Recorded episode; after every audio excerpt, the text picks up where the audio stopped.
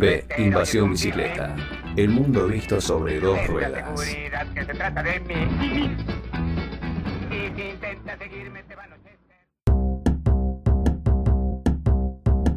No te quedes sin proteger tu bicicleta. Seguro Bici te ofrece la mejor protección para cuidar tu bien más preciado.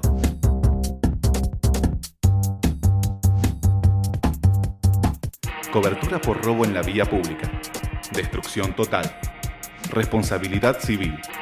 Asistencia mecánica.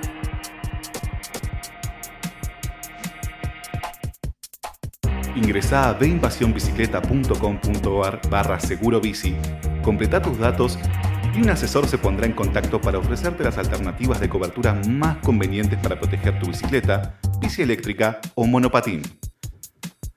Acordate, veinvasionbicicleta.com.ar barra seguro bici.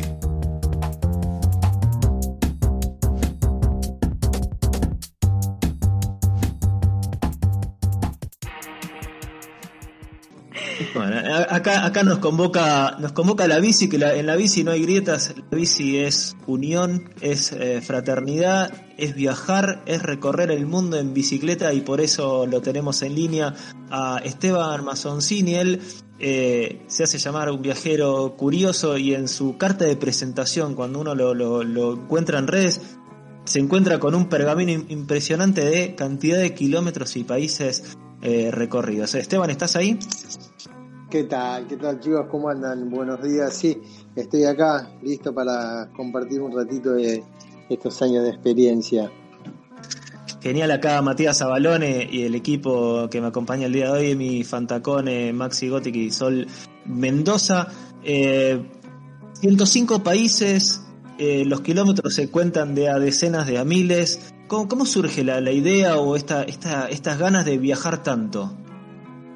Bueno, mira, te, te, cuento así, te resumo esto, yo tengo 50, empecé a viajar a los 20, o sea, hasta 30 años dedicado a, a viajar por el mundo y como todo tiene, tiene un, un, inicio, un momento clave que yo siempre lo llamo señales, cuando era chico en la casa de mis papás siempre se acostumbraban a proyectar diapositivas, eh, bueno, recordemos, ¿no? Muchos años atrás con, con un carrusel Kodak esos que van girando, que se te traban las diapositivas, y era muy común que venían amigos, venían vecinos, venían parientes, cada uno proyectaba las fotos de sus vacaciones, y en una de esas tardes de, fines de un verano, me encontré con una imagen, con una foto que, me impactó, dije, wow, yo, yo quiero estar ahí.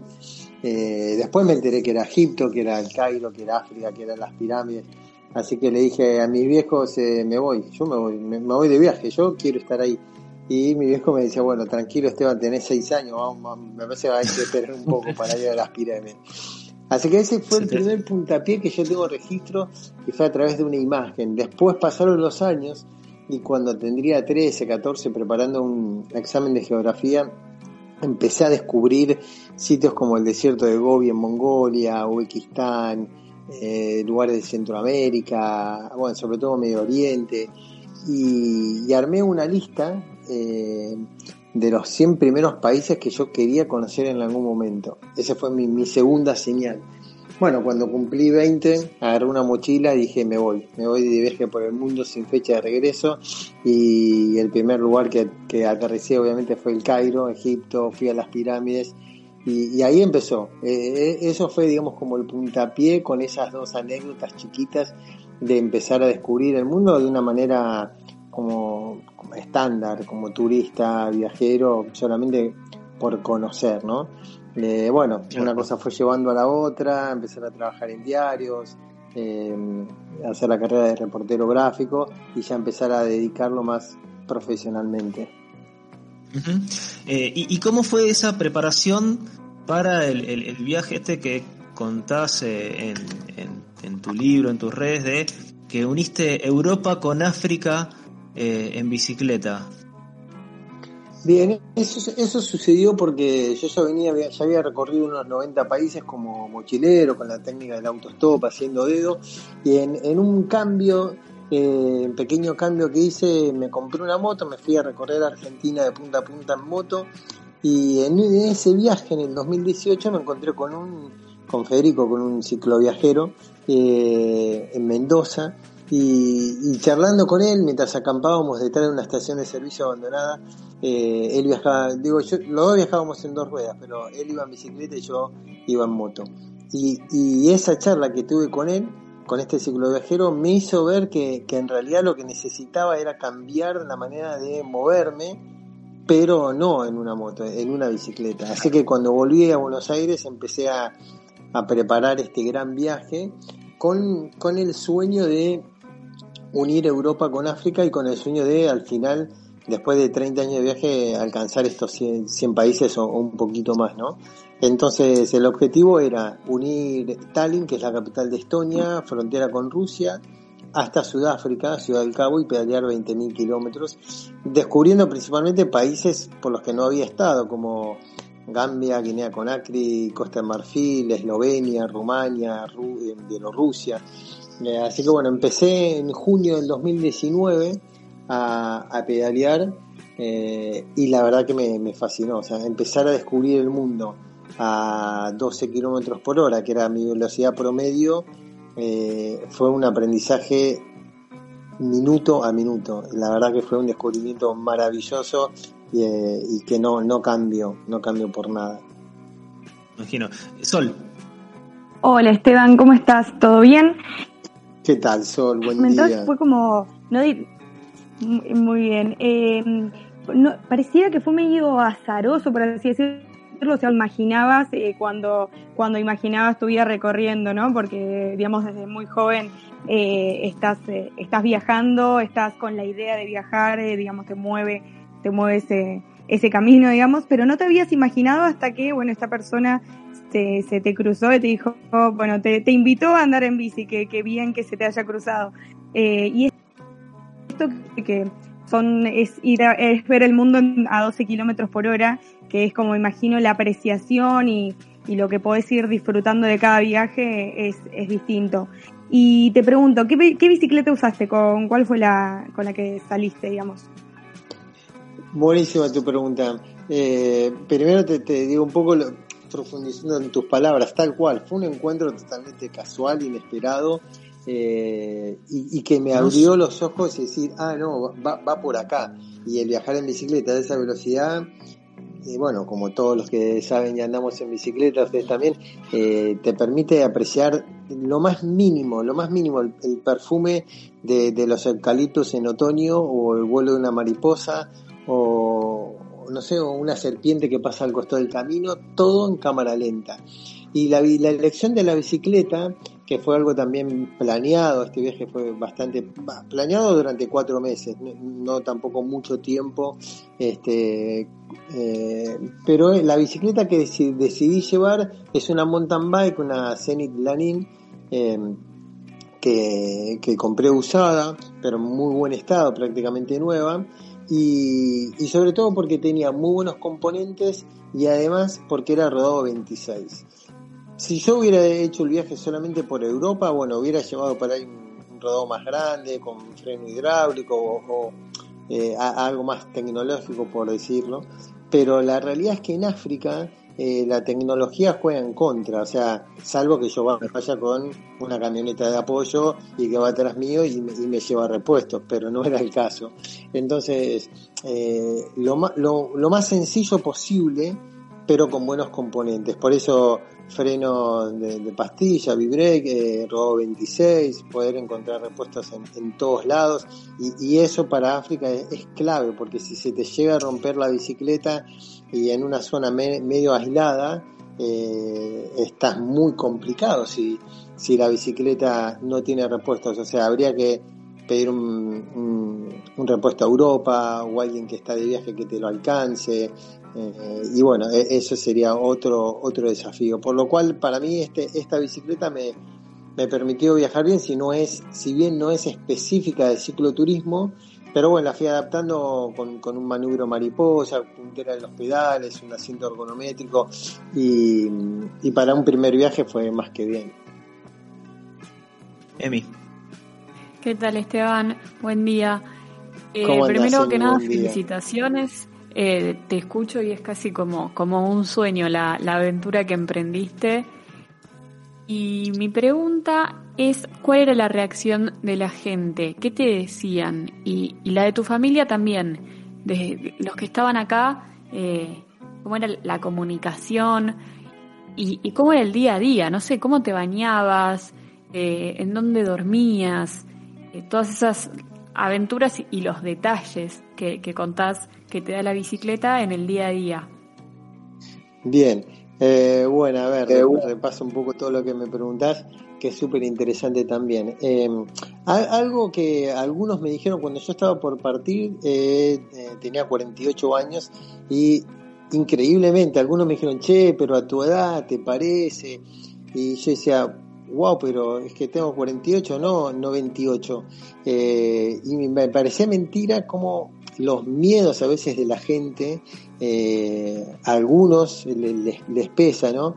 Eh, será porque yo tengo un espíritu muy joven, entonces decía, pero es que recién tengo 48, bueno, eh, siempre hay miedos externos de los demás, che, pero mirá que es peligroso, la corrupción, los miedos. E, eso a veces, hasta inclusive por ahí amigos o gente cercana, ¿no? entonces yo creo que eso también está bueno y lo comento porque eh, cuando uno confía en, su proyecto y en el viaje, eh, en la idea que uno tiene en mente, realmente tiene que, mantenerse firme si, cree y considera que, es posible de, hacerlo. Eh, por otro lado, a mí la bicicleta me dio la posibilidad de generar puentes y empatía con la gente que si bien antes como mochilero, viajando en moto o a pie, a algunos tramos los había hecho, y había conectado mucho con la gente, la bicicleta fue un trampolín directo eh, mucho más intenso y sobre todo en África. Si vos vas viajando con las alforjas, y bien como, como cicloturista por acá, por Argentina o por algún pueblo, puede ser que llames un poquito la atención. Si vas por la ciudad de Buenos Aires y con una bicicleta, nadie te va a decir nada. Pero pones un pie eh, en África con la bicicleta y estás rodeada con 20, 50, 80, 100 chicos, personas que salen a cada instante a tu encuentro. Lo cual eso algunos, algunas veces es genial, a veces la verdad que también es cansador, porque uno lo que quiere es pedalear eh, tranquilo, solo. Y para mí hay una diferencia muy grande entre pedalear por África y Europa. En Europa no voy a decir que, la experiencia no fue buena, fue increíble, porque, porque tuve paisajes increíbles, porque conocí gente increíble, sobre todo en los países de Europa del Este como Bielorrusia, Ucrania, Moldavia, Serbia, Bosnia, países golpeados por la, por la guerra de los Balcanes. Pero claro, pero tenés todas las comodidades, siempre vas a tener comida, wifi, eh, si querés un hostel lo tenés a mano.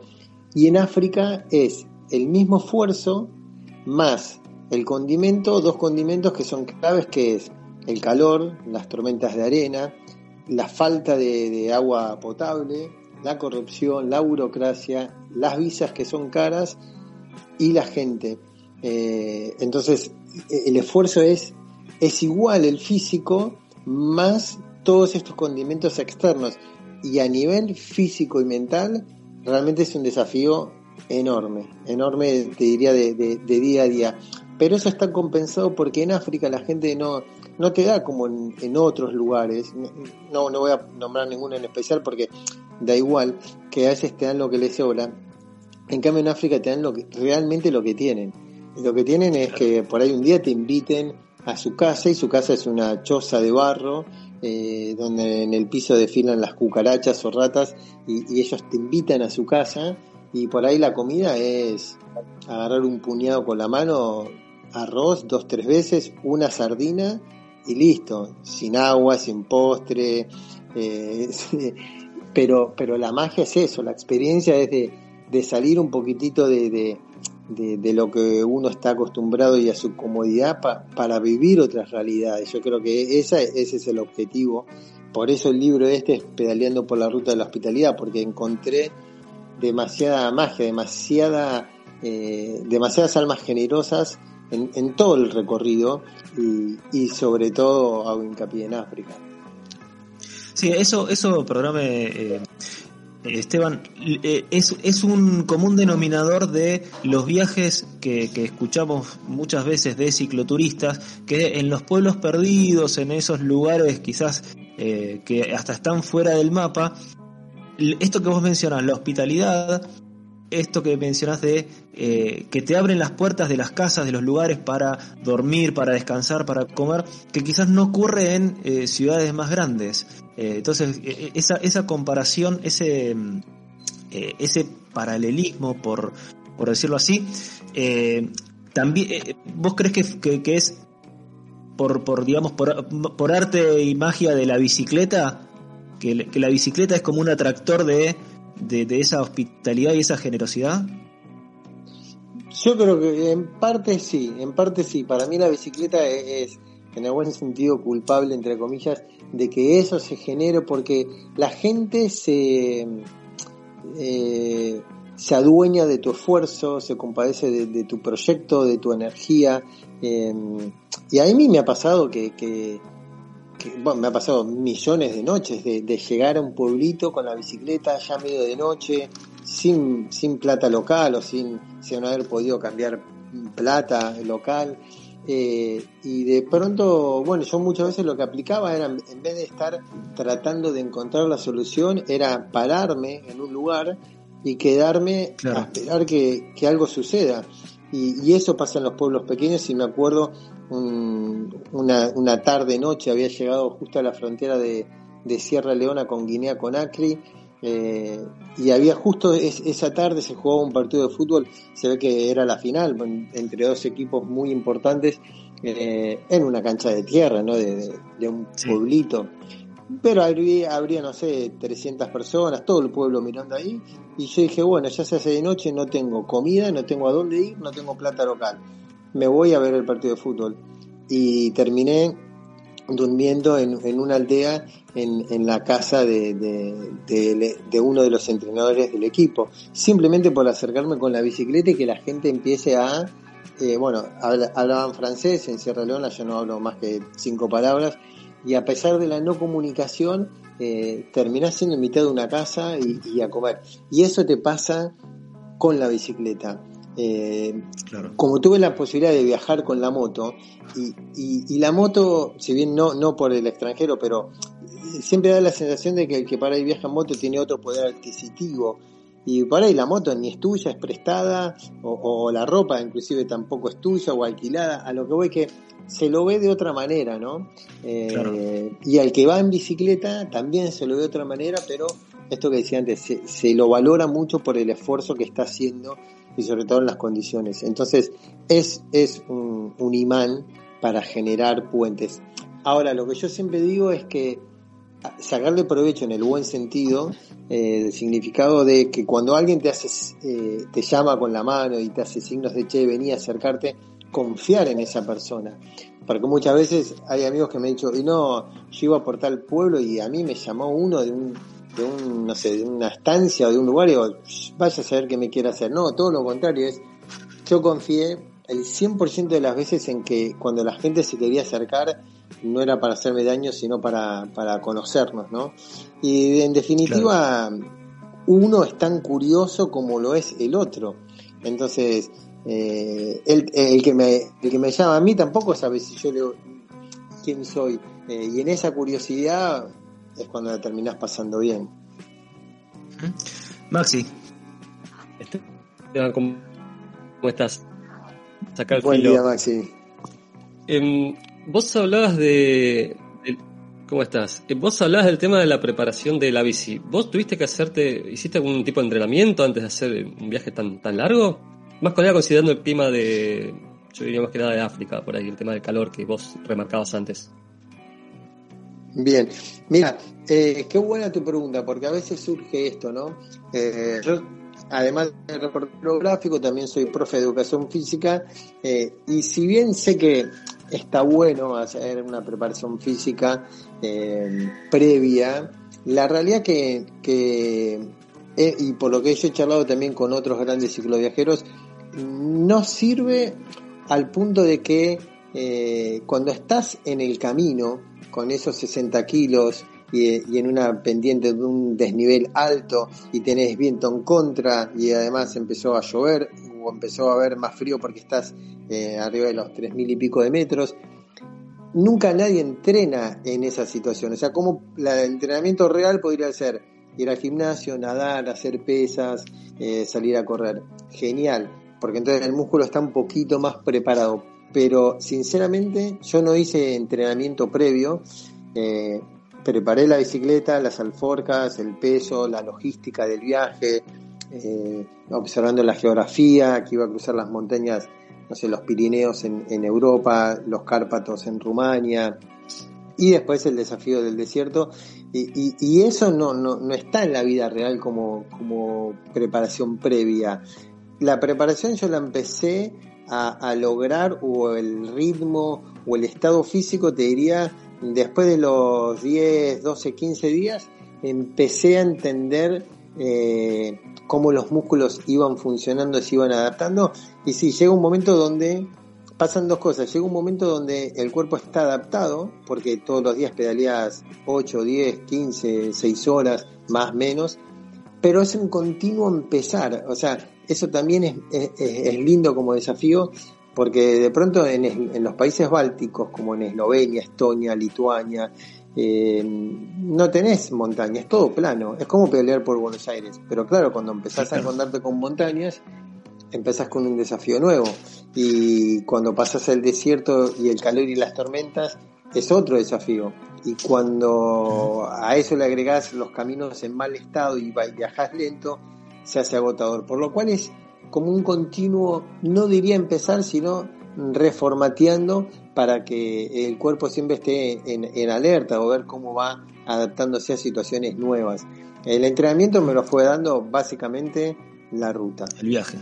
Total. Estamos hablando con Esteban Mazzoncini, eh, viajero por más de 105 países en, bicicleta. Esteban, para ir cerrando, eh, la idea del libro la tenías eh, desde antes de salir o fue surgiendo mientras pedaleabas? Em, mira, te soy sincero, este es el tercer libro que, yo publico. El primer libro nació un poco por, por, demanda de la gente, de mis conocidos. El segundo libro eh, fue con intención de decir voy a escribir un libro, que fue la vuelta al mundo eh, haciendo dedo. Y este tercer libro nació en realidad de, de la experiencia, porque si bien en algún momento estaba la idea, pero yo quería con, ponía, quería poner el enfoque en la experiencia, en el disfrutar. Eh, no, digo, bueno, voy a viajar para escribir un libro. Y la realidad es que las experiencias fueron tan maravillosas, tan increíbles, eh, y yo me encontré con miles y miles de personas generosas que me daban eh, su tiempo, su aliento, plata, su casa, comida, consejos, que, decía, esto no, no, no puede, no, no puede ser guardado solamente eh, para mí, eh, de, alguna manera. Entonces, bueno, ahí después cuando yo llego a Costa de Marfil, me enfermo también de malaria cerebral, venía de una rotura de ligamentos este, cerca de Mauritania y, pude salir a tiempo de, de África para confinarme en, en España, ahí empecé a decodificar toda esta información y dije, sí, hay que escribir el libro eh, para reflejar esto. Y, de alguna manera para que lo lea, porque si bien es un libro de viaje o de desarrollo personal o de autoayuda o de motivación, para que el que lo lea diga, yo también puedo hacerlo, yo también eh, puedo animarme a, salir a este encuentro y a perderle el miedo eh, y viajar en bici por cualquier lugar del mundo. Claro. Eh, ¿Dónde podemos eh, encontrar más información? ¿Dónde podemos eh, ver sobre, sobre el libro, sobre todas tus experiencias y, y todos tus viajes? ¿Dónde encontramos más información? Bueno, una de las maneras es eh, en Instagram, una de, mis vías más, más rápidas, este, eh, que es arroba Esteban Mazzoncini, como mi nombre y apellido, o también pueden poner en, mi blog unviajerocurioso.com o googlear un viajero curioso Esteban Mazzoncini y ahí aparece, bueno, eh, Flickr, Twitter, Instagram, el blog, Facebook, eh, pero principalmente por Instagram, en Esteban Mazzoncini, ahí tengo las fotos, tengo videos y historias que voy subiendo. Excelente, pasó Esteban Mazzoncini por B Invasión Bicicleta. Esteban, muchas gracias por, por todo este testimonio y compartir esta experiencia con nosotros. Muchas gracias a ustedes, hermoso el programa, compartir la experiencia y acá estamos para cuando quieran, hacemos otra charlita.